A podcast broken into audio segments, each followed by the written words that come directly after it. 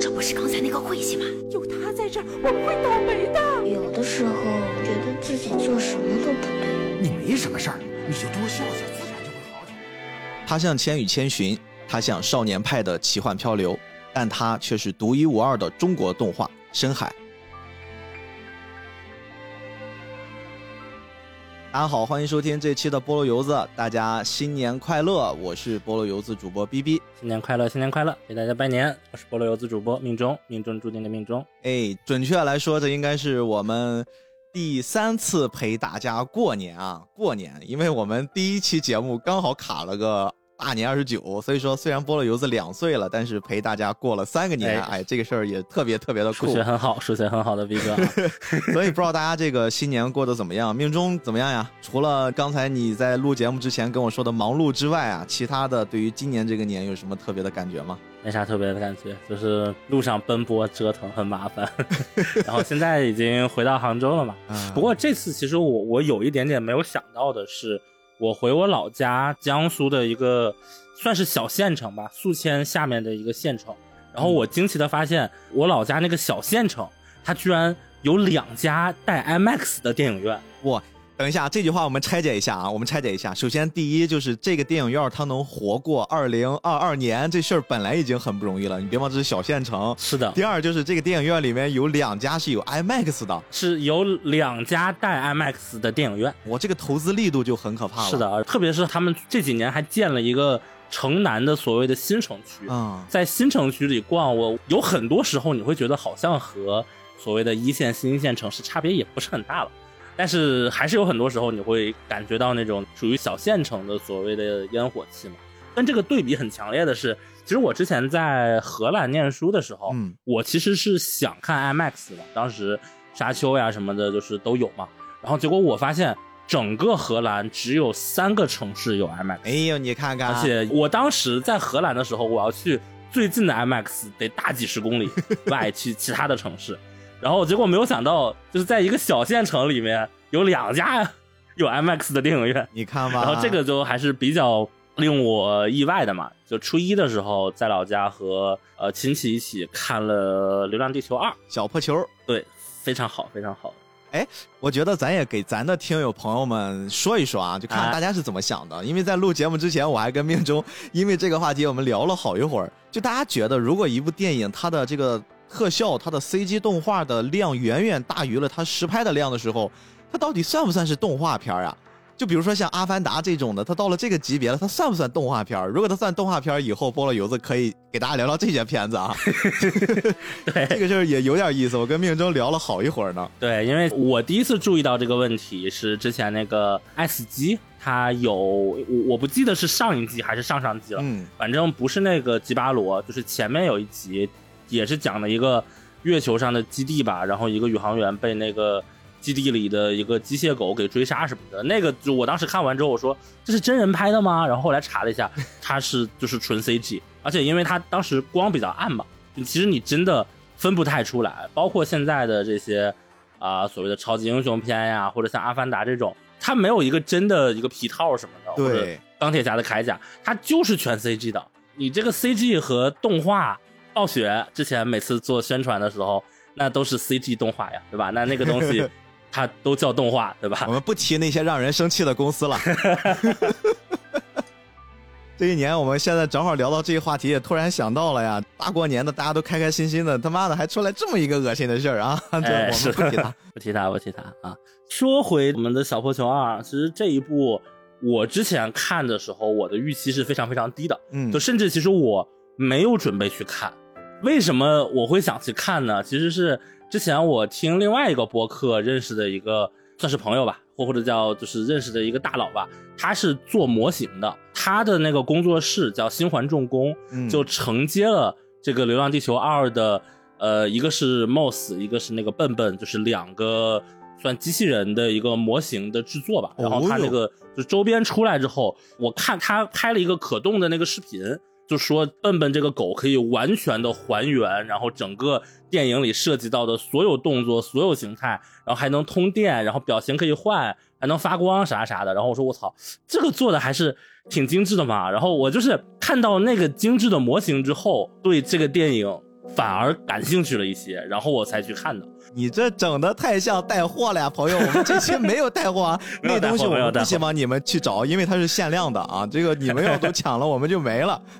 对对对，因为其实我之前真的，我之前就看了第一个预告，起码我不会大年初一去看的。我后来想了一下，还是初一买了票去看，然后看完之后，说实话看哭了三次，就这个还是非常感动的，远超预期，就是他真的把科幻的那种浪漫感给做出来。展开稍微聊聊啊，就除了我们都知道的那个五十岁以上出列之外，还有哪两个地方是让你潸然泪下的？第一个潸然泪下的点，其实是那个太空电梯哇上去的时候，好家伙它，配上的那个音乐和镜头，这个泪点好奇怪呀、啊，就是这个东西是提了那么多遍，然后所有人对他都有一个某种程度上的想象。嗯但是我一直觉得，我一直觉得，作为一个电影来说，尤其是作为一个科幻电影来说，它主要的责任或者说它最大的意义，其实不在于它这个里面的点子多么超前，而在于它把某个超前的点子可视化的、具象化的实现了出来。嗯，关键真的还不错，还不令人反感。对对，我们每个人脑海里都有一个我想象中的太空电梯长什么样是，但是你真的看到之后，会发现，我靠，它比你想象中的还要更精密、更有力度、更有机械的美感。然后这个东西，然后上升的那个过程，我觉得这个是很感动的。就是哪怕它这个只是一个短片，然后如果它能把这个东西实现出来，就是一个非常非常有价值的一个点。然后还有一个点就是五十岁以上出列之前第一次危机的时候，他们点火的那次，，哦对，那块儿不错。那块儿当时我也觉得，就你能感受到那种危难当前唯有责任，包括它里面李雪健老师的那个角色，他不是讲了一个地球在那个旅行者一号上拍到的是一个小白点嘛，就那个其实。呃，如果大家稍微了解一下的话，会知道他就在讲的那个东西其实是暗淡蓝点嘛。卡尔萨根就对那张照片有一个完整的，算是一篇演讲吧，然后后面还有一本书。这些东西其实我是觉得，如果你了解到它的背景，你会觉得它的信息量非常大；但是如果你不了解它的背景，你可能会觉得又开始主旋律什么价值，跳过吧，就是会会有这个落差。然后，所以我对于整部电影的观感，就是我觉得它可能有三个地方是它会可能扣分的点。第一个就是它有吴京嘛，哎，怎么回事？我们这个吴京老师，这这还有粉丝呢，还有粉丝呢。我我我我这个扣分点说的不是我的扣分点，是我觉得这部电影可能出现的扣分点，啊就是如果你不接受这个，就是吴京一出现你就不行了，这个电影撑死五分，它确实会扣分嘛。但是我听说，我看到一个评论说，讨厌吴京的强烈推荐去看这部电影，里面有秋雅暴打吴京。但是其实还好啦，我觉得吴京老师这部作品也非常非常好的完成了他的任务。对对，我我觉得他演的是非常 OK 的。嗯，当然，就是真的论演技的话，其实我觉得这一部的担当其实还是我们的德华哥，是吧？第二个点其实是它这个里面它是三条线交错在一起推进的整个叙事，然后这个过程就导致了有些人可能观感上会觉得这些线分的比较开，以及可能会觉得中间的，比如说开会，他可能觉得没有必要，或者说吴京那个角色刘培强的中年太闷了，嗯会有这种节奏上的问题。但是从我个人的角度上看，就是我对《流浪地球二》评价最高的一个点，就在于我觉得它是真的拍出了一个超过于个人，甚至超过于某一代人的那种世世代代整体的有编年史的史诗感的一个《流浪地球》计划。哇，好而如果想拍出这个东西，它就必须得有三条线。就是我后来仔细想了一下，这三条线一条都不能少。有人会说，我们把涂恒宇、刘德华那条线拆出去，单独拍一部电影，他可能表现上会更好。这个我承认。但是如果把它单独拆出去，就是我刚才说的那个，就我觉得《流浪地球二》最有价值的一点的这种整体性、超越性就被破坏掉了。嗯，所以反过来讲啊，就是它看起来就是节奏上的问题啊，然后分线的问题啊，这个问题我觉得是他想表达这个主题所必须要承担的东西。嗯，就像呃一个喜剧片，你说扣分点是没有悲剧，我觉得当他拍喜剧片的时候，拍不出悲剧了嘛。他拍一个快节奏片的时候，他有些地方节奏就慢不下来。就是我觉得这种是属于想传达主题所必然要承担的东西。嗯当然，他可能有一些细节上你可以说再调整、再优化都 OK 啊。但是整体上我不会认为这个东西是一个缺点。第三个可能存在的扣分点就是前面说的，它有些东西其实是很有门槛的嘛。就比如说科幻作品看得多一些的观众，可能在很早的时候就觉得摄像头啊、那个摩斯啊有问题，然后后面包括那个最后那个彩蛋一出来之后，第一反应是这不是摩斯和图恩宇。这其实是 Matrix 和 The One 和 Neo，就它是这个关系，对吧？然后很多东西啊，什么四维空间呀，然后致敬呀，包括他给的那些编号，其实很像基地里的那个第几次谢顿危机嘛，对对对它也是给时间的嘛。把这种东西你能 get 到的话，我觉得这个观感会很上一层楼。但是如果你 get 不到的话，它就会变成一种冗余信息。然后这种冗余信息它能提供代入感，但是如果你完全接受不到的话，我觉得会是一个缺憾。就这三点是我觉得这个电影可能扣分的点，就是对于不同的取向的观众来说。然后，但是其他的点，我觉得起码是没有大扣分的点。但是这三个点，我我刚才说了嘛，对于我都不是扣分点，所以这个电影我是能给九十五分以上的。是我自己也是大年初一狂刷小破球和深海啊。当然，我们说到这儿，肯定有人就问了。哎，我看这个标题点进来不是深海吗？你们怎么一直在聊《流浪地球》？我们是想通过实际的这种特别新年加餐节目，告诉大家朋友们。我们除了聊动画片儿，我们除了聊漫画，我们也是可以聊电影的。所以我再问一遍你们这个问题啊，这个《流浪地球》《阿凡达》啊，像这种特效 CG 动画特别多的，到底算不算动画？你们告诉我，算不算？算我们就聊。可以可以，好吧，我们就还是扯回正片，我们扯回正片啊。这个今天还是要跟大家聊一聊深海的，咱就不说是春节档这一档的事儿了啊。深海在任何一个节点上。我跟命中一定都会做，因为这部作品我真的是关注了它好久了。我不能说我对于这个片子有什么特殊的情谊啊，什么情有独钟啊，但是这个片子真的是从他的导演，从他一直流放出来的这些片段，然后再包括我们零零散散的听到了他幕后的一些故事，我们觉得这部作品，即便我们没有亲眼看到他的那一刻，我们就已经把它放到了菠萝油子必聊的一部。动画电影里面了，所以今天我们终于借助二零二三年的春节第一期节目啊，我们跟大家来好好聊一聊《深海》，聊一聊这部我跟命中都觉得还非常不错的作品。而且其实我跟《深海》或者说跟田晓鹏导演。的上一部作品还是有一些缘分的，吓我一跳！我以为你要说你跟田晓鹏导演是亲戚，你们过年在一块吃了顿饭。哎，你怎么知道的？我刚刚就想说这个，但是这些内容啊不适合放在这里啊，我们以后再聊，以后再聊。哦，啊，其实完全没有，就就大家都知道啊，田晓鹏导演的上一部作品《大圣归来》被认为是开启了这个中国动画电影动画电影元年吧？用那个词的话。又来，大家都知道要用哪个词了，那我就不说了啊，确实就是那个词。然后其实当时我是去电影院，那年我正好是过生日，嗯，那年我去电影院看了点映，那其实是我第一次看电影，也是第一次在电影院看这种比较有作品感的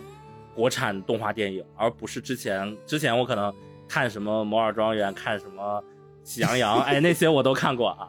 我的天哪！而且就是那那个年份，就大概是上高中的时候吧。那年其实也是我开始写日记的那年，就是我对于自我的认知感会更强一点。所以，就我我认知里一直在很早期就会有这样一件事情。所以，我我一直觉得就这个作品跟我是有一定的联系的。嗯，然后所以就深海我也是一直一直关注他。他本来不是国庆档要上吗？对，说十一要上。看完电影之后，大家对他为什么不能上这件事情，我觉得也是比较理解了。就确实他能上映非常非常的不容易，但从结果上来看，我还是觉得它其实不是一个适合放在春节档的这样一部作品。如果它没错真的能在国庆档去上映的话，我觉得它可能就是口碑啊、表现啊都会比现在好更多，或者说起码。就现在的这个深海，我的预期是它极大可能是回不了本的。这件事情其实我个人还是比较惋惜的，因为它毕竟花了七年的时间换来这样一个就市场反馈吧，我觉得还是惋惜一点。今年呀，有一说一，在中国电影沉寂了这么多年之后，你甭管是因为疫情还是因为什么寒冬，但是在二零二三年我们年初，特别是咱们中国新年的。这一波算是电影行业最捞钱的这个阶段。其实最近的电影还真的都很不错，包括前面我们给大家提供的这个呃番外篇啊，我们聊一聊《流浪地球》，包括《满江红》，包括《无名》，包括后面还有乒乓，就这一系列的东西啊，我们不能少了另一部动画片啊，这个《熊出没》啊，伴我雄心是吧？对，就这些作品，其实我们总体来看，他们的质量都还不错，就是都是可以干一干、打一打的，唯独深海有一点点。我不知道是不是因为我们做菠萝油子，我们对于中国动画会有一些更深入一点的，或者我们有一点心头肉的感觉，我们会觉得它是相对惋惜一些的。我们特别是体验过了它的整部作品的表现，我们知道了它一些背后的故事，然后我们再对比一下票房，特别是对比刚才我跟命中说，命中是今天，我们录制的时间是大年初三的晚上，命中是今天早晨去看完的。然后我还专门问他，我说：“那你看的时候上座率怎么样？包括你当时买票的时候排片还剩多少？”其实命中跟我说的效果不太乐观。就是我在大年初一看还挺好的，几乎满。我附近的一个我平常一直常去的电影院，哎，我平常常去这家是因为它 IMAX 票只要三十块钱一张。然后，哎呦，然后这家在初一到初三的时候，每天给深海排三场，会有一场是 IMAX。嗯。然后，但是我今天再看一下，我发现他初四到初六的时候每天只排一场，嗯，而且这一场是早上九点多，而且是在那个 4DX 的厅，就非常非常小的，然后就那种椅子会震动的，我感觉一个厅可能也就小几十个人吧，就非常非常小的厅，而且每天只有一场。对，然后包括我今天去看的时候，其实整体的上座率也不是很高。就我今天早上去看的这一场啊，就我票买的很早嘛。然后，所以我买的是八排十七座吧，就是那个整个 IMAX 上最中间偏后的一排里最中间的位置，黄金区域。对，就是帝王座啊。但是我发现，基本上也就是我前面两三排，后面两三排，就一共其实就只有五六排的人，边上的角落其实是完全没人。这个上座率还是蛮啊，就确实电影院不排很合理啊。然后，但是比较令我震惊的是。今天看完这场电影的时候，几乎所有的观众都没走，就是所有的观众都坐在座位上，安安静静的等他的报幕结束之后再。哎，你说这一点还真是，我们当时看的时候，大年初一那个应该按理说翻台率是特别高的，包括我们看的这场，因为我们是连着看的，我先看的《流浪地球》，再看的这个《流浪地球》，我不知道是它的事故还是怎么回事，它一直放到最后。所有的字幕都滚完了，那个 IMAX 的标都出来了，它都没有开影院的灯啊！这我就说这是不让我们走了吗？对，后来他开的。一开始我会觉得，哎，是不是他接受了一些就是影迷的反馈，就不要那么早的开灯赶我们走，后面还有彩蛋还是什么的。但是这一场呀，我在看深海的时候，真的他一放完他就开始亮灯了，但是很出乎我意料，只有零零散散的几个人离开。我们那一场几乎是满的，绝大多数包括很多带着孩子的，大家就是安安静静的在那儿，好像就沉浸到最后的那个部分，然后等他几乎，呃后面的演职人员表滚完了，然后大家才离的场。这个跟你的感觉是完全一样的。对，我觉得这个也可以体现出这个电影能看进去的人，他的那个嗯后劲儿很大，回味其实是一直在那里，这个劲儿非常大。嗯，反正看过的人。大部分都对这个电影还是很好评的一个原因放在这里吧。其实今天我们要录制啊，我觉得大家应该绝大部分的朋友想看的应该也已经都看了，所以我今天跟命中我们涉及的很多话题一定是会牵扯到部分剧透的，我们也会在关键的一些剧透的部分给大家预留一些高能预警的时间啊，大家可以反复咀嚼的。当然你有反复咀嚼的权利，但是带给你的那种冲击，它一定是第一次。远远高于你后面再去反复的去观看、去看那些细节，所以说这个片子我们今天想跟大家来聊的，一定是尽可能的让我们自己聊爽嘛，我们自己先爽了再说。所以大家这个地方希望能理解。我相信最近大家应该听到这个片子最多的表达或者赞美，都是它的一种美术风格。这个风格也确实是《深海》这部电影，好像给外界呈现的一个最容易。快速拉近大家走进电影院看这部作品的一个标杆性的特点啊，它用的是这个叫粒子水墨。哎呦，这个粒子水墨，其实我们现在想想的话，好像还还觉得挺新颖的。但是如果你稍微懂一些技术，或者说咱不懂技术了，咱就是以普通老百姓我们去看待，我们能触手可及的那些艺术作品，我们想象一下，首先水墨这个东西是中国的一种传统的绘画风格，它也是我们每个人中国孩子们印在心里面、引以为傲的一种表现方式吧。虽然很多小孩子是看不太懂水墨画的，但是它水墨画的特点是它会有很多的印染，它会随着那个墨慢慢的在纸上去稀释，然后会有这种不断的层次感出现。它就是说那个边缘是会逐渐的有点像这种怎么说渐变的那种感觉，嗯这是水墨的一个很大的特点。再加上它的构图、它的留白、它的写意，呈现出了独具中国特色的一种绘画方式。但是如果是三维，不管你懂不懂技术，我们现在就默认大家都抛开技术那个层面，三维所有的东西，它相对来说都是足够精确的、足够实的。也就是说，三维大家可以把它想象成它就是给计算机输入的一些指令，然后指令借助你的一些需求，给你呈现出了对应的画面，有点像是这个 AI 作画这个逻辑。比如说你打上了我想要什么什么风格，想要一个一棵树，然后放到一艘船上，然后呢，它会根据你的描述形成这个东西。三维它所有的这些内容，它的边缘呀，都是会相对具象化的。它跟本身这种水墨的写意，以及我们刚才说这种墨的逐渐的晕染，它是截然不同的。它的边缘感会比较的强烈，这也是他们最初在攻克技术上的难关的时候，一直被卡着，一直被卡着，一直在想办法突破的关键。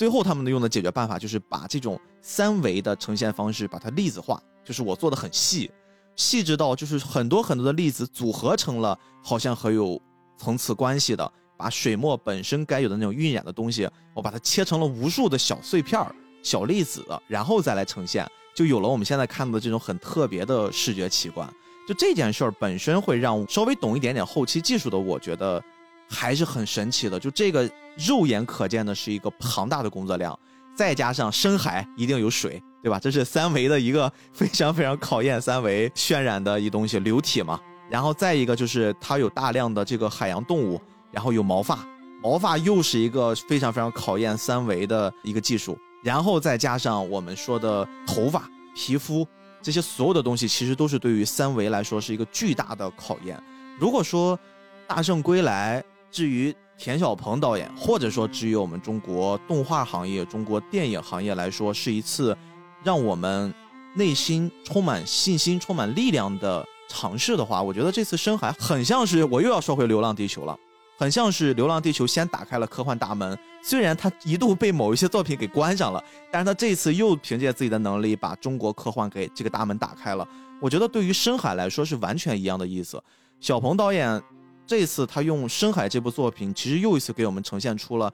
我觉得中国动画它就是不输于这个世界上现在已经成熟的欧美国家、日本以及法国这些工业体系很成熟的作品。它呈现出来的技术力，至少现在已经拉满了，已经完全可以跟世界上任何一个成熟的动画电影公司去匹敌了。是的，而且我觉得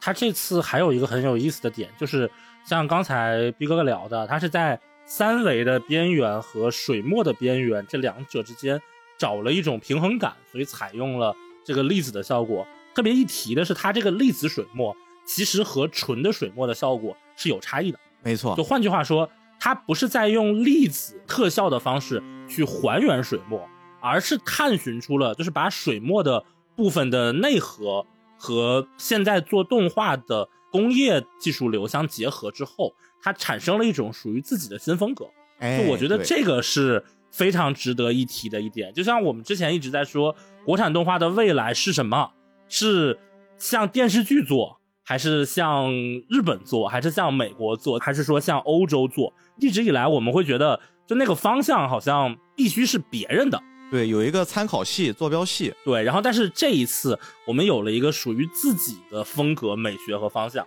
当然，就是这件事情以前肯定也是有的一脉相承啊。但是这次是首次在三 D 的，就是大型的动画电影里，我们真的出来了这个方向。我觉得这件事情就是一个很里程碑的事情。电影里那个每一个镜头，我记得。看他的访谈里说，是一个镜头里就会有二十亿个水墨粒子，对对，真的是二十亿个点儿。就是我觉得这个实际上你去电影院看还是非常震撼的。就这个效果，你在手机上看他的那个预告的视频是看不出来的。嗯，其实田小鹏导演他做这次深海这些尝试，他中间一定是经历过很多很多的挫折的。他整个这套探索精神，包括他这种实验创新精神，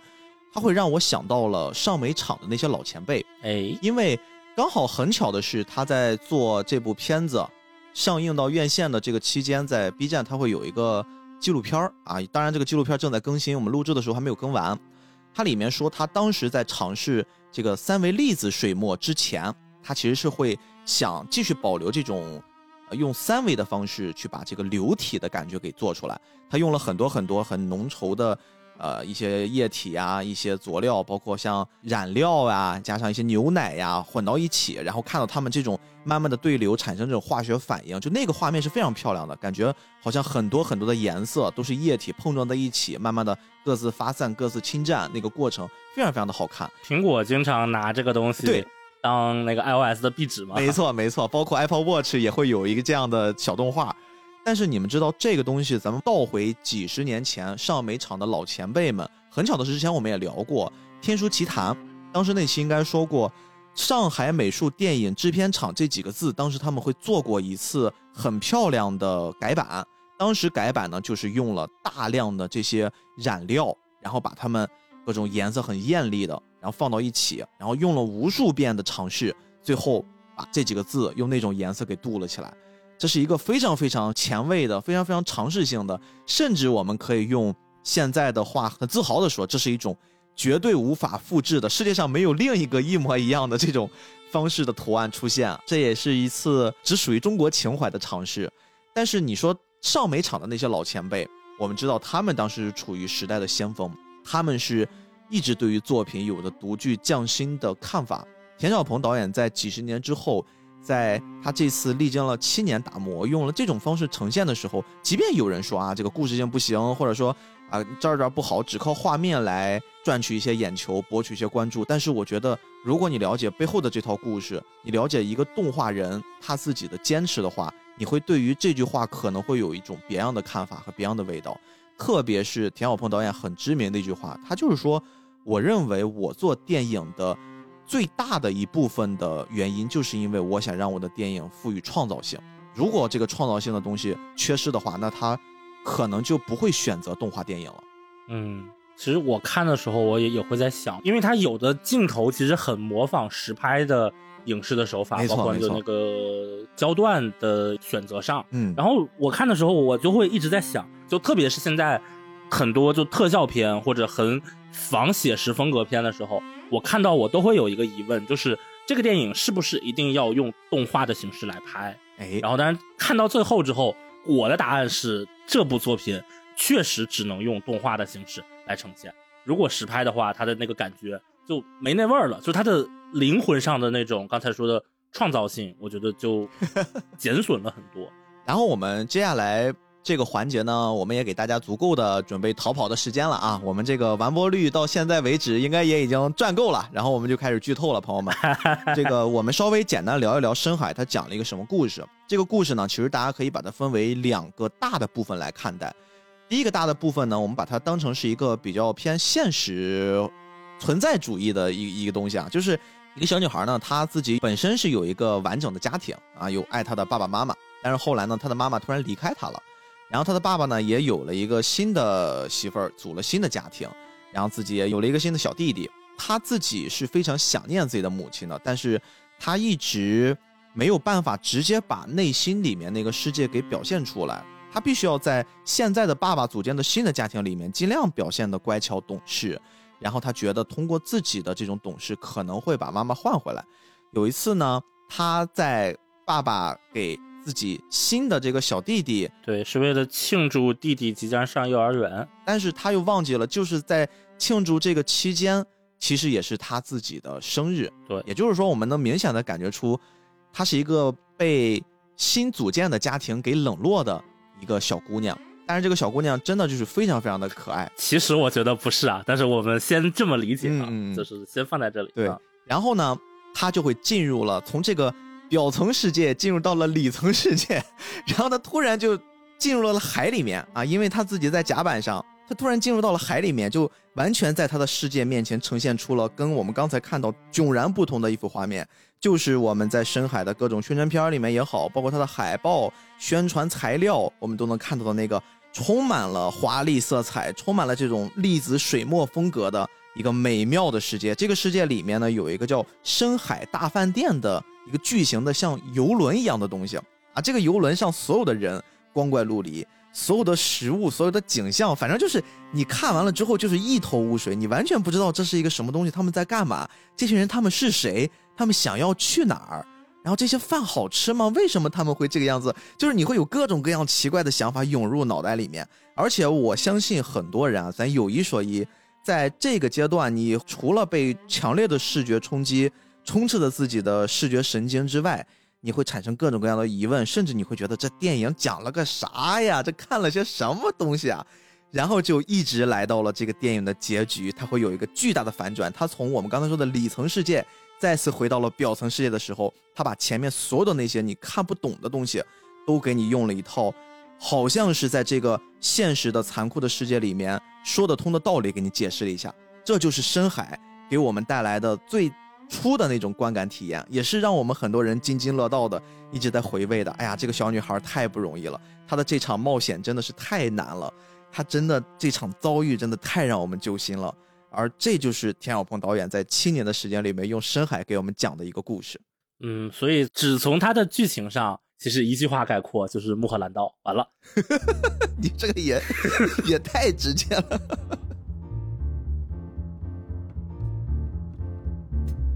已经剧透了，就透了个彻底。二十年前的片子，这我说就无所谓了嘛。它就是个穆赫兰道，所以这个其实是我个人觉得，首先我认为深海这个片子非常非常好，但是就当它好到那个维度的时候，我会不自觉的拿非常高的标准来去看它，然后我会发现乌克兰道是一个悬疑片，是一个所谓的烧脑片。然后其实我看深海的时候，大概前八十分钟的体验。也是很类似的，我一直就在想，这个是一个梦境世界吗？还是一个什么样的世界？之后会发生什么？然后，这一直好像有一个谜题要等待揭开。嗯，然后它一直是这种感觉，这个是我觉得它某种程度上不太讨喜的地方。前八十分钟，如果你不是一个解谜爱好者，或者所谓的悬疑片爱好者，你其实是会看得很闷的。好像大家很乱，然后中间有很多动作戏，就是非常的棒，非常的华丽，然后每一个角色都很流动，都很流畅。但是你会有一种困惑，他们到底在干什么？这种困惑，包括他偶尔也会有一些你的意识从潜意识世界里回来，有一点点好像周围这些奇幻开始褪色，然后接着这个奇幻就又回来，会有一点这样的起伏。但是整个观众看去的感觉是一个悬疑的感觉，嗯，所以。不喜欢悬疑的人会觉得闷。这一部分，它如果不是一个悬疑片的结构，而是一个真的超现实的结构，就是在这一个所谓的底层世界里，如果有它内生的一个逻辑、一段故事、有一段情节的话，我个人认为就不会看得那么闷，然后就会更像，比如说《千与千寻》。《千与千寻》里，其实它的真实世界和汤屋的世界。也是各自独立，都是有故事的。包括像村上春树，他也经常写一些带有这个超现实元素的东西嘛。但他也会说，就是我们要去的那个生与死之间的边界，它里面居住着什么样的人，就那个也是有他自己的故事的。所以，如果这方面的故事能补上，让观众在这个冒险里看的说，哦，你这是一个很真实的奇幻世界的冒险。然后再一拖出的时候说哦，原来刚才一切是潜意识的梦，我觉得会更强。但这个东西就嗯很难表述吧。就如果真的做成那样的话，我觉得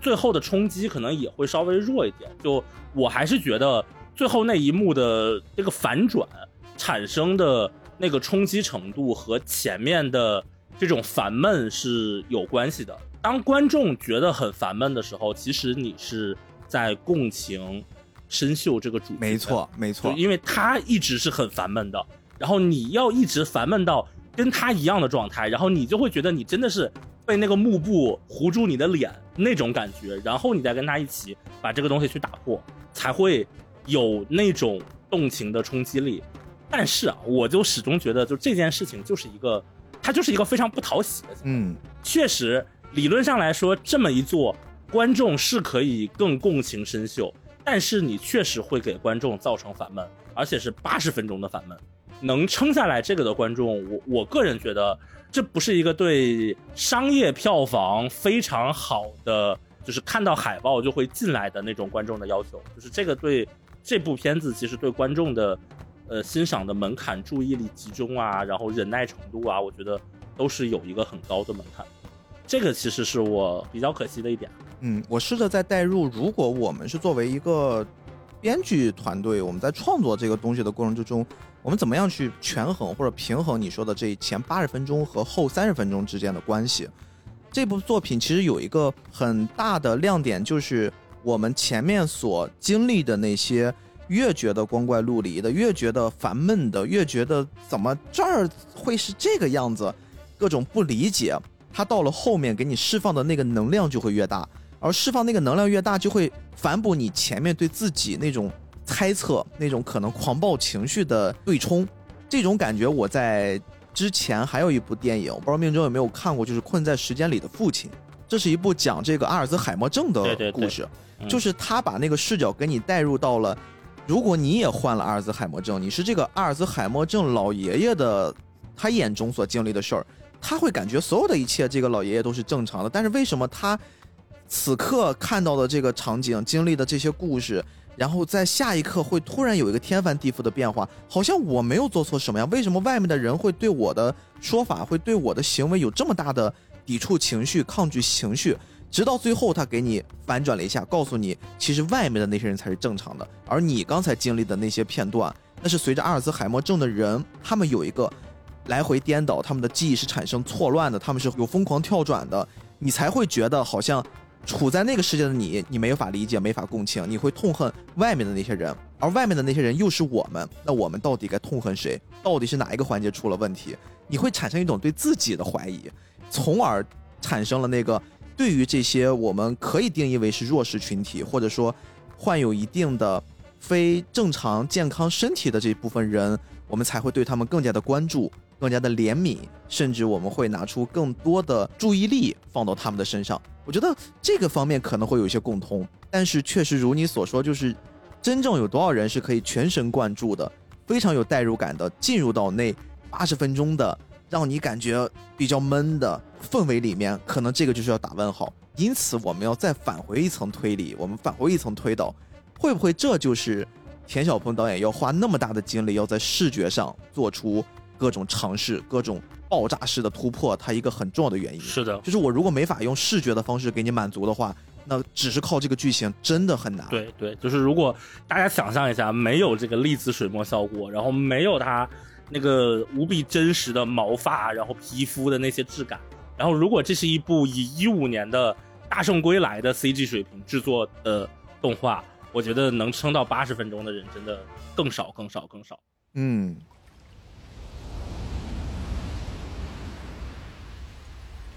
然后我们说回电影里面有一个很有意思的桥段哈，其实，在刚开始的时候，我们这个女主啊，小女孩申秀，申秀这个小姑娘呢，她在准备上船的时候，她遇到了一个卖书的小丑，我是真的没有想到呀。就这部电影竟然会这么玩儿！就她在里面说了一本书啊，我们这儿有一本这个深海大饭店的传说，你要不要看一看呀？一百六十八一本。哎，一哥怎么知道是一百六十八一本呢？这就是一个桥段，因为我在看这个电影之前，我 我搞了一本一百六十八，在我手里面，我还给命中了一本。我们其实，在做这期节目之前，我们都拿到这本书了，我们两个还在翻呢，因为我们太喜欢这部作品了，我们就在这一边翻这本书。命中还跟我说：“这讲了个啥呀？图画吗？”对，就是我。我当时翻开这本书，或者说拆开那个快递，做了一个违背祖宗的决定的。就是我当时以为这是一本设定集，包含了很多访谈内容。我说我要不要在看电影之前先把这些看了呢？然后我咬紧牙关，最终做了一个艰难的决定，说我还是先看看吧。打开之后我惊了，怎么是一个绘本啊？深海大饭店的传说，这是啥呀？对他那个绘本其实字儿很少嘛，我半个小时一个小时就翻完了。翻完之后，啊，就是真的这种感觉。然后迫不及待的开始说：“皮克，你给了我本什么书？这个书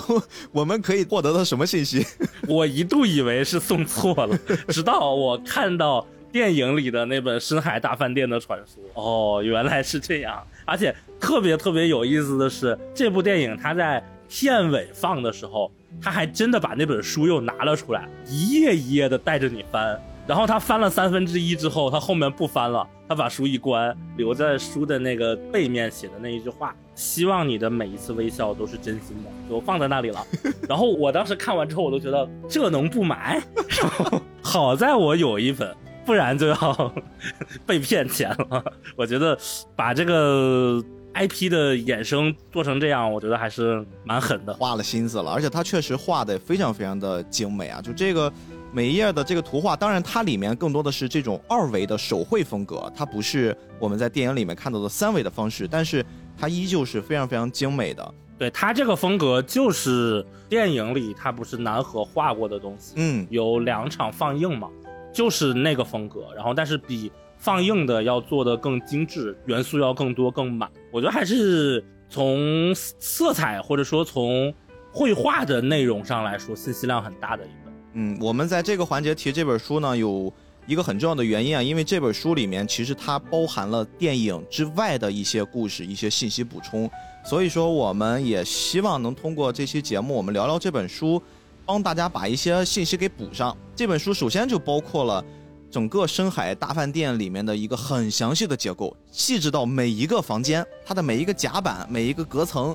然后以及每一个角色他们的工种、他们的喜好。是什么，全都给你弄出来了。如果你了解了这些东西之后，你再回去看这个电影，你会发现，哦，怪不得他在那个环节他是这样的一种表达方式，怪不得在这个部分他们跑了这么长时间才到一个拐弯，这些东西都非常细。当然，我们通过一期节目可能很难跟大家所有都说完，所以也大过年嘛，对吧？比哥做一决定，就我们这期节目也是送大家几本吧，好不好？哎，比哥也违背 祖宗了。对，大家支持我们一整年了嘛，我们就。还是喜马和小宇宙平台，好不好？我们这个留言之后，我们就抽一个，抽一个送给大家，让大家也看一看。当然，我们节目还是主要要跟大家来聊一聊，在这本书里面啊，前面其实用了一个很有意思的篇章，就写这个故事里面的算是男主南河，在深海大饭店诞生之前，他到底是怎样的一个经历？其实他也是跟着一帮海洋动物朋友们，他们应该是在海边开了一饭店。本来生意好像还不错，还热热闹闹的，大家干的顶起劲儿了。突然有一天呀，这个海上来了一艘叫“打铁尼号”的巨大游轮。这个这个名字我一开始一直以为是铁达尼，后来我仔细一看，不对，“打铁尼号”啊，就明显就大家知道是什么意思。然后当这个巨大的轮船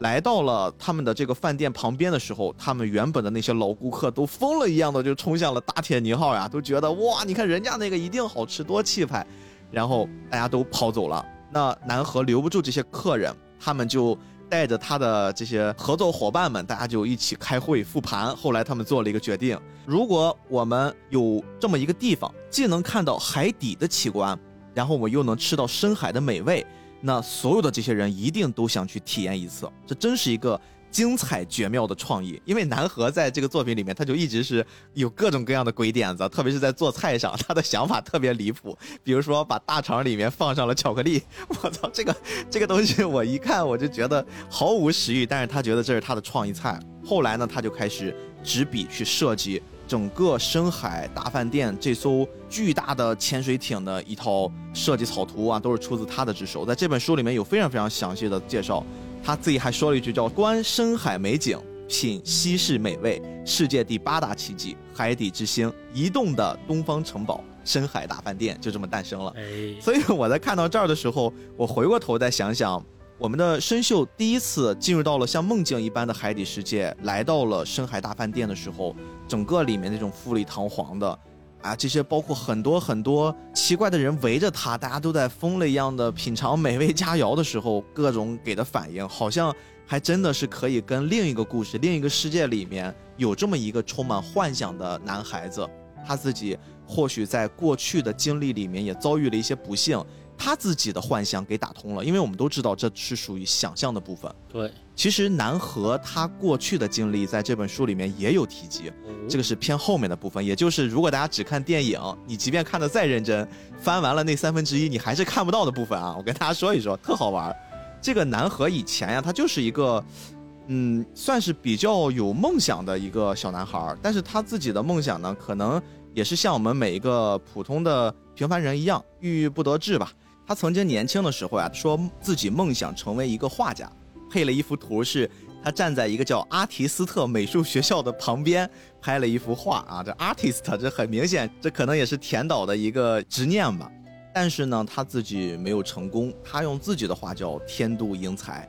然后就为了寻找未来的方向，之前的经历做过很多很多的工作，包括去工地搬砖呀，包括给一些书报亭摆过摊儿。甚至呢，他说自己还帮助过孤寡老人，体验过人生百态。但是正是因为过去的这些经历，让他最后还是做了决定，要回家，继承父辈们的遗志啊，要做中国最棒的船长，去征服大海。可能他的父亲是路飞他们。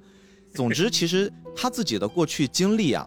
我们能得到几个线索。第一个线索就是他是一个喜欢艺术的人。这也能解释了为什么在他自己那个深海大饭店的那艘潜艇上，他创作出了一些很漂亮的手绘的画面，并用投影仪给放了出来。这都是他自己的一些创造能力。再一个呢，我们能看到他的家庭其实也是跟这个海洋、跟船有关系的，因为他的父辈，包括他的爷爷辈，其实都是在海上的一些工种，所以这很自然的能联想到为什么他能在这艘大海上这么去漂泊。然后呢，还有一个很有意思的线索给大家作为补充啊，他曾经呀上过社会报道的头版头条啊，一个非常非常大的标题，写的是暖心热心小伙背起跌倒老太太亲自送到了医院，啊，讲的就是街坊有一个叫唐奶奶的一个大姨，在回家的路上不小心在马路上跌倒了，然后呢那个情况就很危急，一个叫。南某的热心小伙子三步并作两步的就冲了过去啊！人家根本没有犹豫，也不担心老太太能讹自己，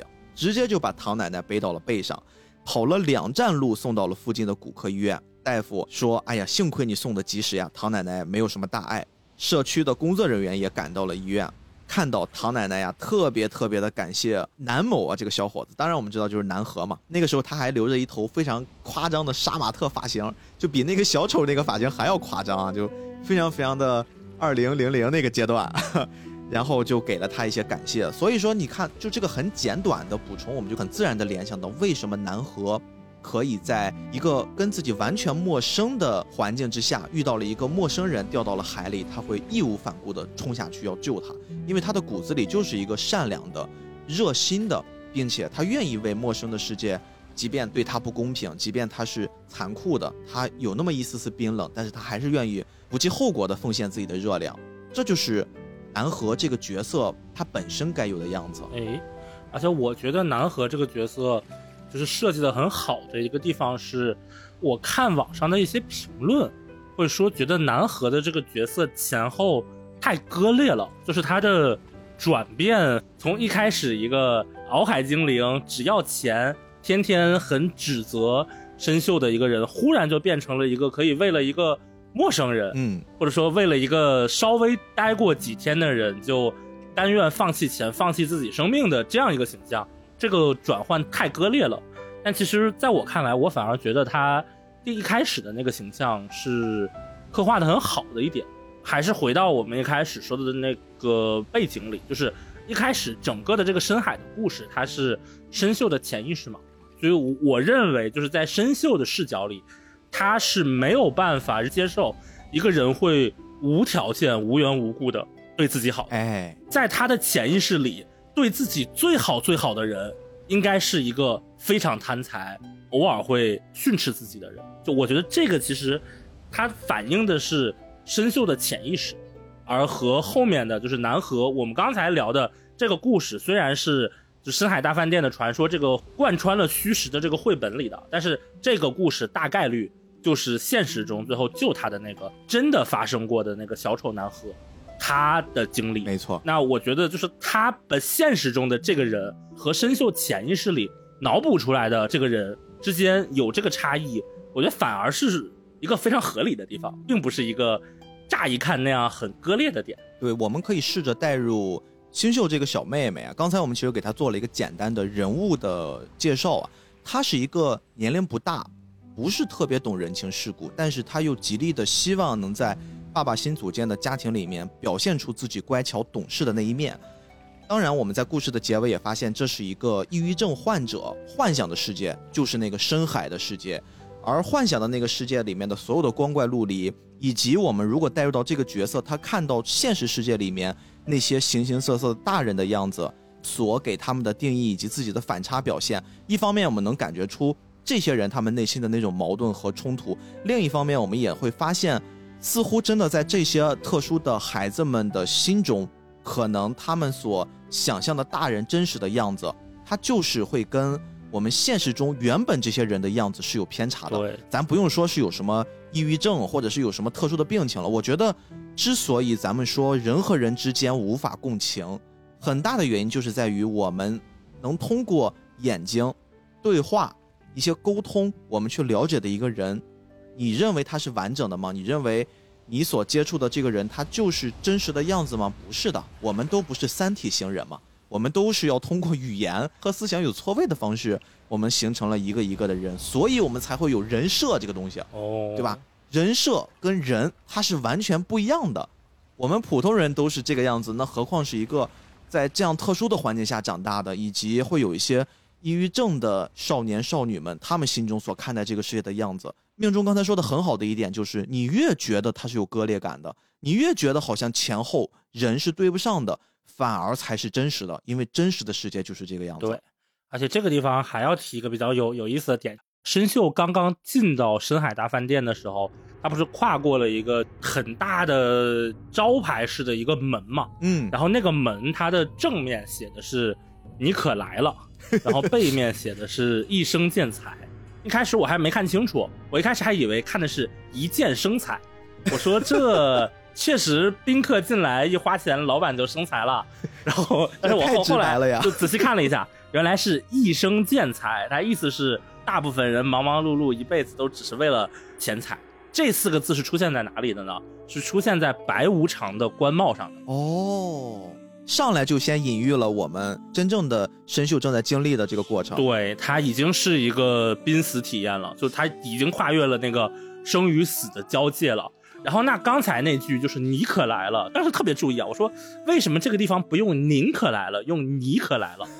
然后我后来一查，就原来这是个对联儿啊，杨氏人间为非作歹任凭你，阴曹地府古往今来放过谁？正要抓你。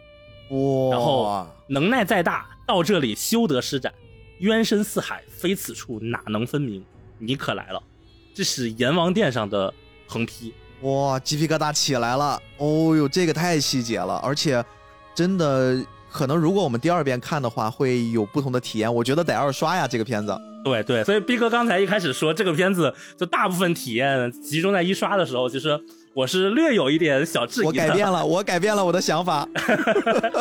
就一刷和二刷一定是会有截然不同的体验的。然后三刷以后，我们暂且不讨论啊。我觉得二二刷还是比较有必要的，就是你能拿到的这些细节的元素确实是很多的，包括其实像这几个主角的名字也是很有讲究的。哎，刚好我今天要跟大家稍微讲讲名字的事儿啊。这个名字其实特别好玩。首先，我们要先明确一件事。我们还是要回到这部作品的创作者田小鹏导演，他本身有一个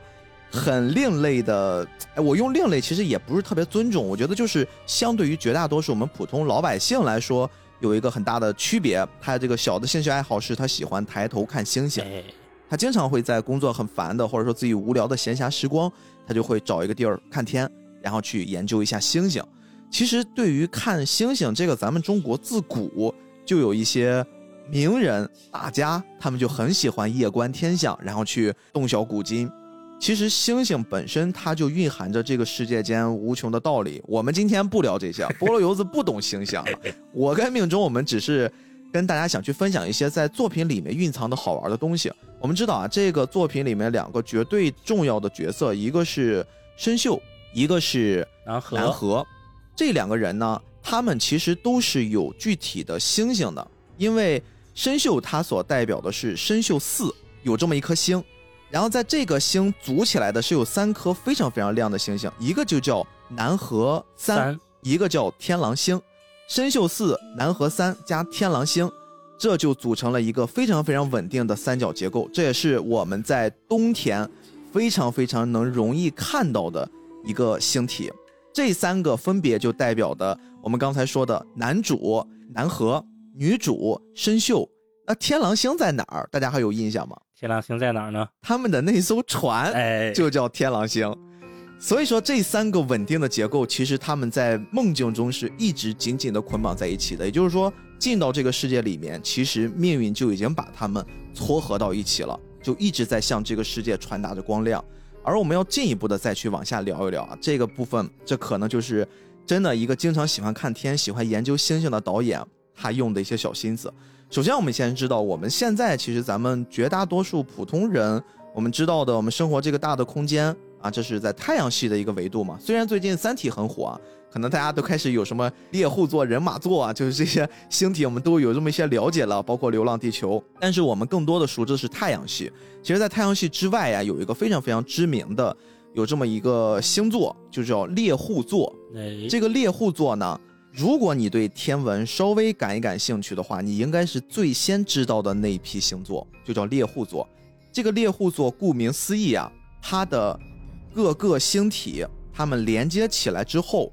再加上一点点想象，我也不知道他们是怎么想的，反正让我我是肯定看不出来的。这个看星星的人其实都是很充满想象力的，他们会看到几个星星点点，把它们连成线，再加上脑补，他们会想象成各种各样的图案。这个猎户座呢，就是由七颗星星拼到一起，大家把它脑补想象成的是一个拿着武器与猎物搏斗的猎户，就这么一个形象。而其中呢，这个猎户座非常非常经典的，也是非常容易被大家辨识的，就是它有三个星星连在一起是一条直线，被称为是这个猎户的腰带。这个呢，在我们差不多冬天的时候，应该是每年的十二月到第二年的四月，也就是说，大家现在如果抬头看天，你们找到最亮的那三颗连在一起的星星，那个星星以及它上面的两颗、下面的两颗组合起来的，那就是猎户座，非常非常的好辨认。然后呢，在我们刚才说的这三颗星连在一起，立起来的那个样子，我们从左到右三个腰带的位置分别就是参宿一、参宿二、参宿三。那为什么呀？为什么我们要一直在强调这个参宿一二三呢？刚才我们明明说的是，在这个作品里面，参宿所代表的应该是第四颗星星呀，第四颗星星才跟南河三和天狼星组合成那个稳定的三角形结构。这个一二三他们又有什么故事呢？这个一二三非常非常有意思。命中有没有听过中国有一个很有名的词叫“三星高照”？哦，这个“三星高照”其实这个词儿啊，就是根据参宿一二三他们来命名的。这三颗星星，他们其实是有一个代称的，他们被我们中国的先人们尊称是福禄寿三星。哦，就是这三颗星星分别代表的是福、禄和寿，而这三颗星星他们还有一个统称。我们之前先人们他们曾经称过有这样的一句话呀：“三星正南就要过年。哎，”所以大家赶紧听到这期节目，抬头看看天，月亮在笑。除了月亮笑之外，你们应该是能看到我们猎户座至少腰带上的这三颗星星的。哎，其实现在这么想想的话，好像这个东西排到了过年上，也有那么一点点宿命的味道呀。是的，因 为本身这个生锈它就代表的是跟过年有这么一些些瓜葛啊。我们就先说这个一二三这三颗星星，而且这三颗星星其实是最早被观测到的这三颗星星，没错所以就是参宿的那个参，它的意思其实就是大写的三，没错。就它的意思就是三颗星。其实我稍微再补充一下，命中刚才说的很好。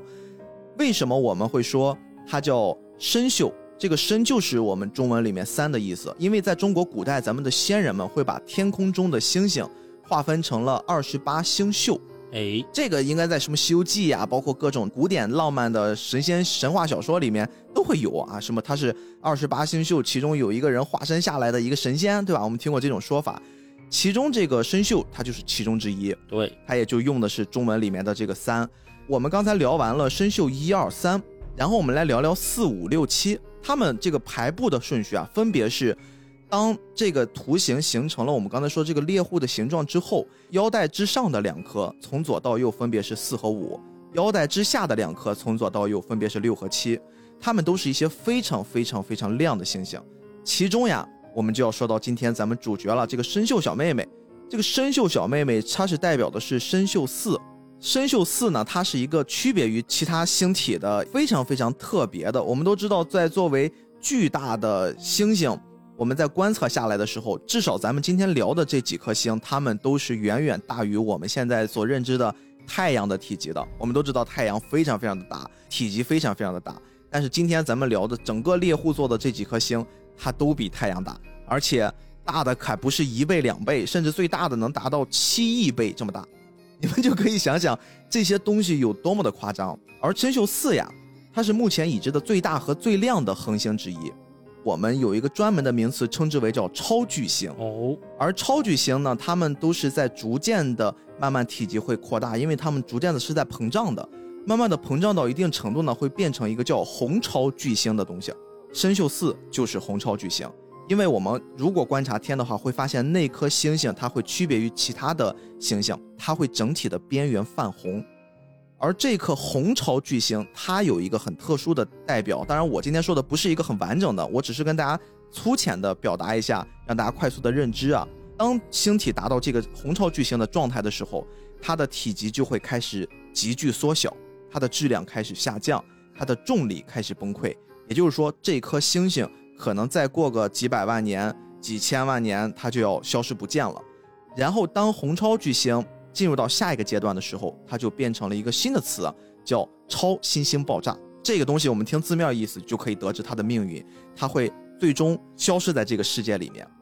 而这个超新星爆炸呀，一个星体爆炸，它的威力有多大呢？我给大家稍微的查了一下呀，非常非常的可怕。一颗超新星爆炸，它所辐射的能量是可以与太阳在它的一生当中辐射的能量的总和相媲美。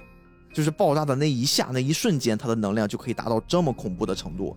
所以，我们现在回过了头来想想，为什么会把我们这个作品，一个患了抑郁症的小姑娘，可能濒临死亡的小姑娘，给她的名字起的是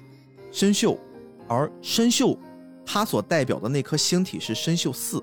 也就是我们说的已经是一个红超巨星的这个状态。我们现在是不是可以逐渐的理解了？它即便处于一个非常稳定的三角结构里面，但是它自身是一个岌岌可危的。或许在不久的将来，当然对于我们这代人来说是遥远的将来，但是如果作为一个星星的一生的话，它可能已经进入到了它的后半程，它的生命也逐渐的要迎来终结了。是的，而且从天文学的角度上来看，红超巨星它的寿命其实是非常短暂的，就它处在一个非常短暂的不稳定的阶段。而且它的表面的这个红色也很容易让人联想到真秀他拿的那个他妈妈传给他的生母传给他的那个红外套，没错，就是他一有什么事情就把帽子一戴，你看他的表面就变红了。对，就这个是一方面，第二方面是这个所谓的丧气鬼袭来，把这个生锈给包裹的时候，你会发现那些丧气鬼也是红色的。就这个，我个人觉得啊。算不算过度解读呢？我不知道，但我觉得确实和这个红超巨星的红色是可以匹配到一起。嗯，没错。当我们稍微了解一下天空中这些星星的故事的时候，好像会对于我们故事中的申秀这个小女孩又多了一丝丝宿命感，以至于我们看到结尾的时候，知道了她真实的经历，好像我们更心疼了。确实是一个值得我们去关注的群体吧。我觉得它就代表的是。真的可能会出现在我们生活周围，可能也是正在听这期节目的你，或许也正在经历的这份痛苦。我们或许没有办法完全的感同身受，但是我们也希望能成为你身边的那个南河。我们也希望能给你带来一些快乐。我们希望用我们的节目给你带来一些温暖、一些力量，让你们也能真正发自内心的笑一笑。或许这是每一个我们都可以做的程度。或许我们每个人也都是南河吧。确实。其实这部片子里的南河，就是如果我们再分析一下角色的心路历程的话，我会发现一个点啊，就是我们一开始的时候会觉得申秀这个角色，他是一个嗯，某种程度上讲比较命苦的角色，被妈妈抛弃了呀，然后新的家庭爸爸也不理他，妈妈也冷落他，弟弟也欺负他。就我们一开始会是这么觉得，但是其实当你整个把这个故事看完的时候，你再回过头来想一下，你会发现申秀的新家庭其实是非常非常 OK 的。嗯，他爸爸可能这方面做的稍微差一点，但是我个人认为啊，他父亲在这里没有做什么客观上非常过激的事情，比如说什么家暴啊、酗酒呀，这些是完全没有的。而他妈妈，我认为他的后妈起码在电影里表现的是非常疼爱申秀的，就是两个地方嘛。第一个是他后妈去拉他去拍照，你要想，就申秀那个时候的形象，他是一个。主动把自己封闭起来的，可能有其他的原因啊，但从结果上来看，其实是你怎么搭理他都不理的一个很孤僻的孩子。然后那，这个时候对于申秀来说，其实他是不接受他的后妈的，对吧？嗯他一直在找他的妈妈，他并没有把后妈当成他的新妈妈，但是他后妈在力所能及的范围内，就是看到了申秀，还是会把他拉过来去拍照。你看他的手机其实也是有的，虽然他的手机就不是那种。你看着就是富人用的 那种多么高级的手机啊！但是你会发现，他那个粉色的手机，对于一个这个年纪的小孩来说，我觉得其实是精挑细选过的，绝对没有虐待他，说随便找一个破旧的手机给你是没有的。对，不是我们刻板印象里面的后妈的那个形象，对她就是一个很善良的母亲，然后因为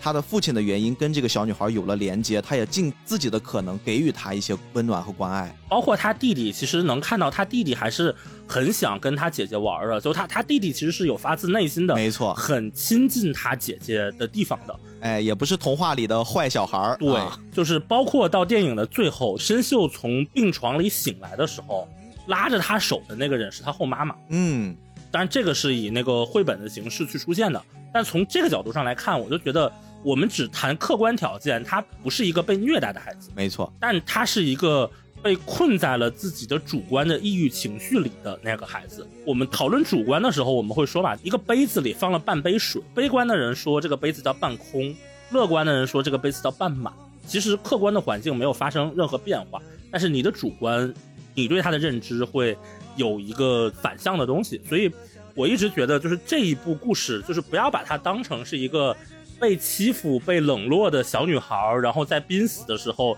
进入了一个奇妙的幻境，然后被一个陌生男子所救。嗯就如果你这么去理解它，你会发现这个故事就就很浅嘛。但是如果你把它理解成也不是抑郁症的刻板印象，这个小女孩确实她自己是有自己的执念的，比如说她对于妈妈的执念，而且我觉得非常巧的一点是，就是她到达那个深海之心的时候，你会发现最后他在深海之心上拿起来的东西是什么？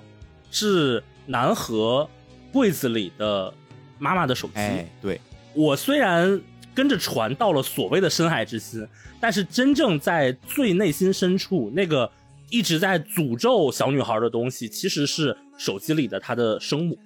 就这个其实是一直困住她的东西，包括后面她把那个他妈妈给他的那个红外套也脱了呀。第二次再看的时候，他发现他幻境里的那个他妈妈变成了南河的形象。我觉得你可以理理解成他在南河身上找到了一定程度的母爱吧，或者其他的解释也可以行得通啊。但是你会发现，就实际上它并不是一个被虐待然后被人救的故事，它其实是一个在濒死体验之间自我救赎，然后发现原来最诅咒我、最困束我的是那个东西，嗯而那个东西是被南河所取代，被南河所温暖，然后我的世界才会被打开。这样一个故事，嗯，记得我以前说过，我不是很喜欢一个论调，叫 Eva 的最终理解是一切都是真丝的一场梦。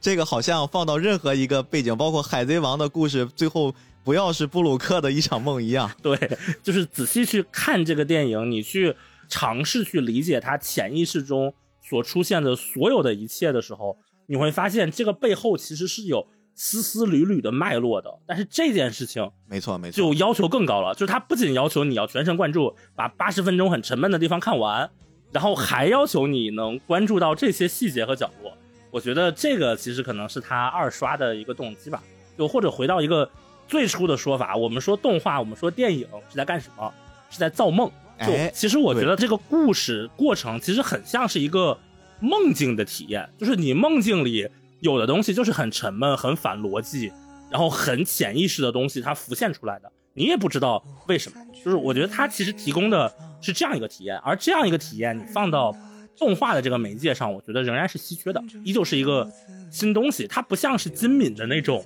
就时刻在流动的梦境，嗯，而是真的开始呼唤你潜意识，它是完全进到了一个角色里。为什么这一期我们不得不剧透？是因为如果你不剧透，这部电影没法聊。对，完全没法聊他甚至没有角色，对，他的南河的角色占比非常非常低。你可以说整个电影全都是在讲深秀的潜意识，就这个体验，我觉得也是蛮独特的。其实钱小鹏导演在《大圣归来》之后呀，他自己有这么一个念头，因此有了《深海》这部作品。他说，他想要做一个颠覆男子气概的作品。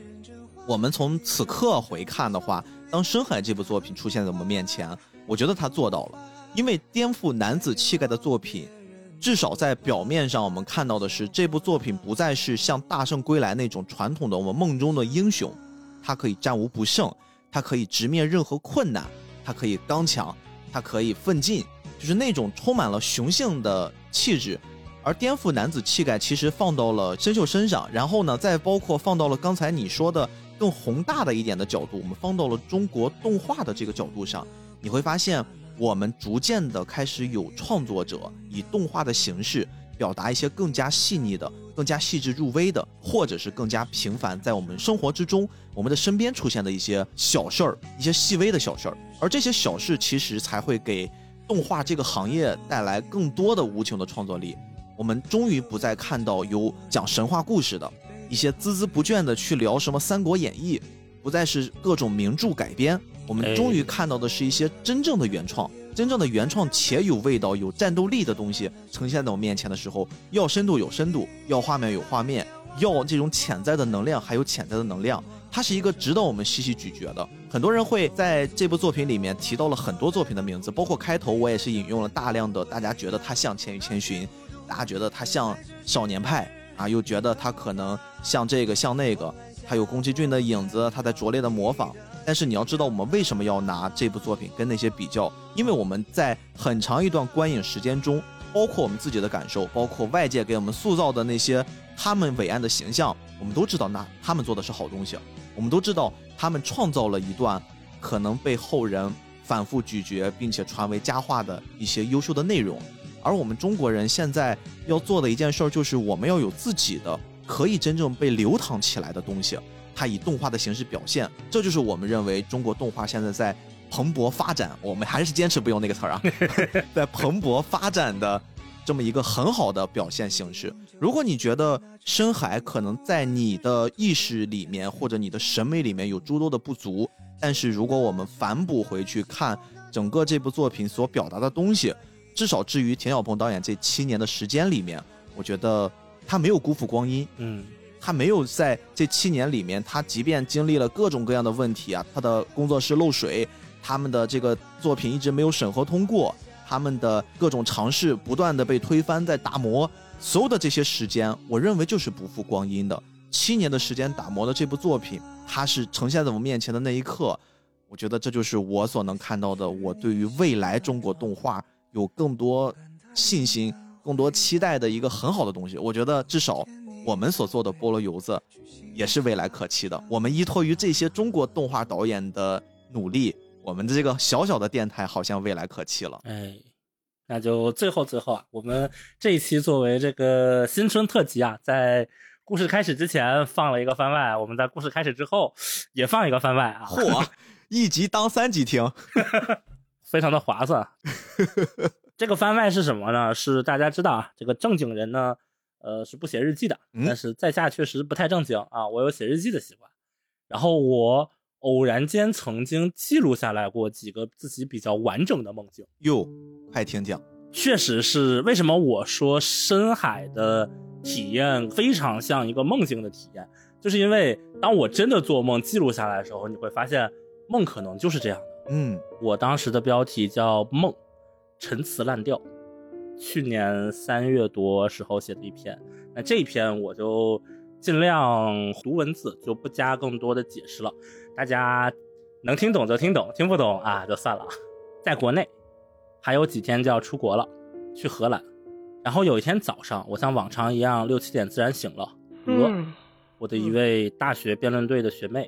打电话来叫我去吃饭，我说好，挂了电话。挂完电话之后，在打电话的时候，我注意到，在电话里有一个腾讯会议查看同时在线人数的界面。我眼见着在线人数不断增加，还有各种有校队队长头衔的号加了进来，最后发现居然是三十多个人一起吃饭，我很震惊。然后我继续睡了会儿，我妈躺在我边上，我和她说一会儿叫我起床，咱们八点钟出发，送我到远洋山水，接一下青怡，我的女朋友，再和青怡一起去中关村吃饭。昨天虽然说好了吃饭，但是我给青怡打的电话一概不接，我估计还在睡。再后来我醒来，等我醒来的时候，发现时间已经晚了。我和他们约的是八点钟见面，他们打电话问我啥时候到，我迷迷糊糊说晚点晚点，八点十五到，迟到十五分钟。嗯再次醒来，嗯我发现我妈坐在床边对着电脑，我叫她，她不答应我。再次醒来，发现刚才看到的那个人其实是我妈的同事，他趴在床边用电脑。起床去找我妈，发现已经八点整了，然后我都火急火燎的出发了。路上还是联系不到青怡，只能临时改成去中关村。此时已经迟到了半小时以上了，校队的人一个都联系不上。然后我走到了中关村附近的一个有点未来感的购物中心，大概类似于三里屯太古里的那种感觉。我说我在这里等青怡，路过一家类似火锅涮肉自助的店，我就进去坐着等。左边的牌子上写着四百多一位，我说两位，遂入座。等了半天，青怡还是没消息，我准备吃点东西，结果一看边上的吧台只有几种肉，我说就这么点吗？服务员说是的，我说行吧，那我走。接着走入旁边的大厦，顺着扶梯往上，来到一家大家约好的二次元叉叉自助餐。这里有桌子也有吧台，但是我没找到划定好的足够容纳三十多人的区域，于是找了个吧台坐下开始吃饭。校队的人联系不上，不过服务员知道我是谁，所以没收我钱。我问其他人在哪，服务员笑而不语。吃了一会儿，没吃到什么，我起身往左边走，看到校队的同学凉凉。很开心的寒暄了一阵，之后再往左走，我看到一个桌子上放了一本海子抒情诗选集，我心说这肯定是鹅了，只有他才会聚餐的时候带这种古典哲学的书看。然而并没有找到人，其他人说鹅在另一边，然后我往右走，发现我们一六级的五个队长都在，一起拍了一张自拍合照，然后再往前走，碰见了我的高中同学楚和张汉卿，我说。正好我们五个人也都在，我这个时候意识到了我在一场梦中。虽然我只识别出了三个人，楚张汉卿我，但是我知道我们这里一共有四个人头数。同时我知道我们五个人都齐了。产生这个念头之后，我意识到了是因为之前我去美国交换的时候的五个人和后来玩的好的五个人里有四个人是重合的，所以我丢失了最后一个人。这个时候，我的朋友楚。拿着一本书开始写一些英文的内容，我仔细一看，好像是游戏设计相关的。之后我把书的左半边往上翻，侧过头看了一眼封面，叫《Xenogear》编剧加藤忠教你做游戏。我忽然意识到，原来我们平常说的加藤正人是笔名啊，那这位加藤文人的原名叫加藤忠。然后我问楚说：“你不是在做金融吗？你怎么去搞这个游戏设计了？”他微微一笑。把书装到包里，之后掏出电话，开始和人讲法语。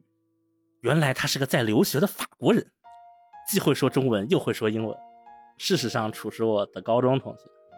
吃完饭，大家又走散了。我说我要在离开之前，看看能不能弄到那本书的实体版。正好隔壁是西单图书大厦，我去那里看看能不能找到刚才说的实体版。于是动身前往隔壁，这个梦就结束了。散落的月光穿过了云，躲远去，铺成大海的脸。海浪打湿白裙，试图推你回去。海浪唱摇篮曲，妄想温暖你。生注定，谁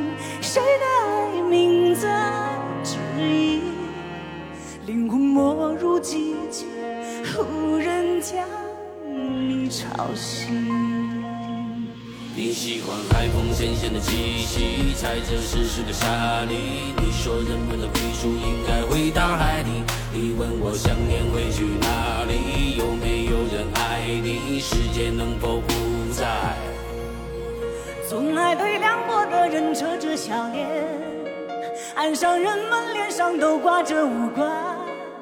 人间昙花一现，一切散为烟。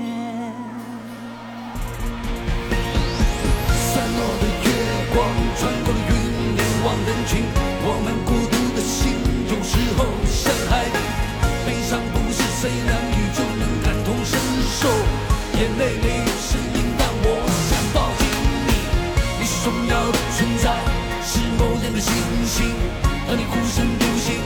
说被爱不过是侥幸，孩子，请你哪里有没有人爱你？世界为何如此安静？从爱对凉过的人扯着笑脸，岸上人们脸上都挂着明暗，人间岁岁年年，谁敢说如烟？